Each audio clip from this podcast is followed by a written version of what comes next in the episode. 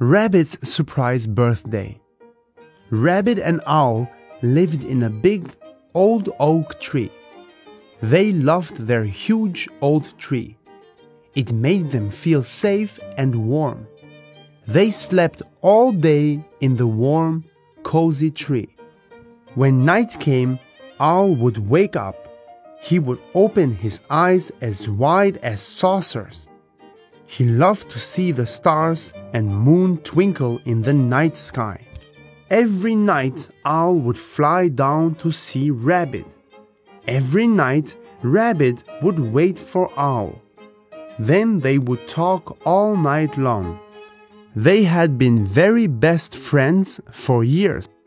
One night, Owl woke up and went to see Rabbit, but Rabbit wasn't there. Owl called, Hello, Rabbit! But Rabbit didn't answer.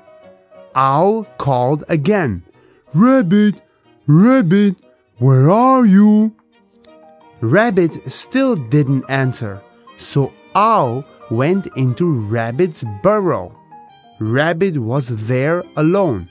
Rabbit, are you okay? asked Owl, but Rabbit still didn't answer. Rabbit, my old friend, answer me, said Owl. But Rabbit didn't answer. He just looked down. Owl thought Rabbit looked very, very sad indeed. So Owl hooted loudly. He hooted like a fire engine. He hooted like an ambulance. He hooted like an owl who wants his friend to smile. Rabbit still didn't smile. What's the matter? said Owl. Rabbit still didn't answer. What's the matter, my old friend? asked Owl. Owl, I'm not old. I am eight, said Rabbit. Owl didn't know what to say. I am eight, said Rabbit again. I am eight today. Then Owl didn't know what to say. Happy birthday, Rabbit, said Owl. Rabbit still looked sad. Today is my birthday, he said, but no one has remembered. No one has ever remembered. I have never had a real birthday. Owl didn't know what to say, and he didn't know what to do. He needed to think, but he could only think his best thoughts on his thinking branch at the top of the tree. So he flew up to his thinking branch. Owl thought very hard. What is a real birthday? And then his best thoughts came. He thought birthday card. He thought birthday present. And then his thoughts came faster and faster. Birthday party, birthday games, birthday cake. Then he had an even better thought. Birthday cabbage.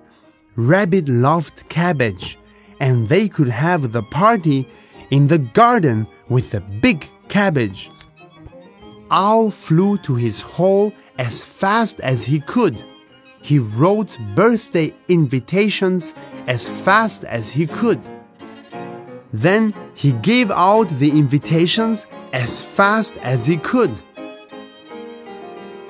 Then Owl flew down to the garden with the big cabbage. The stars lit up the cabbage patch. What a lovely place for a party, said Owl. Then Owl flew to Rabbit's burrow.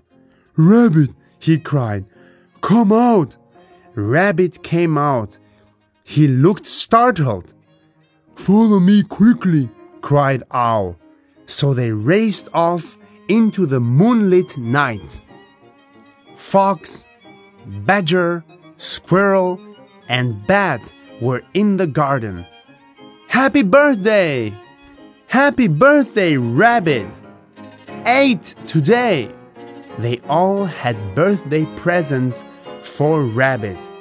Bat even gave him a flying display. Bat flew upside down in the light of the moon. Wonderful, thought Owl. Thank you, thank you, said Rabbit. What next? he asked. Birthday party games? asked Owl. So they played hopscotch and passed the carrot. Thank you, thank you, said Rabbit. What next? he asked. Birthday cake? asked Badger. Birthday cabbage, said Owl. He lit the candle and everybody sang. Happy birthday to you. Happy birthday to you. Happy birthday, dear rabbit. Happy birthday to you. Then Rabbit blew out the candle. You must make a birthday wish, said Owl.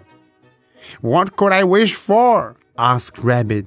He gave lots of little jumps and one big one. You could wish for a slice of birthday cabbage, said Owl. Later, Owl and Rabbit talked all night. Well, Rabbit, said Owl, was it a real birthday? Oh, yes, said Rabbit. It was a very real birthday.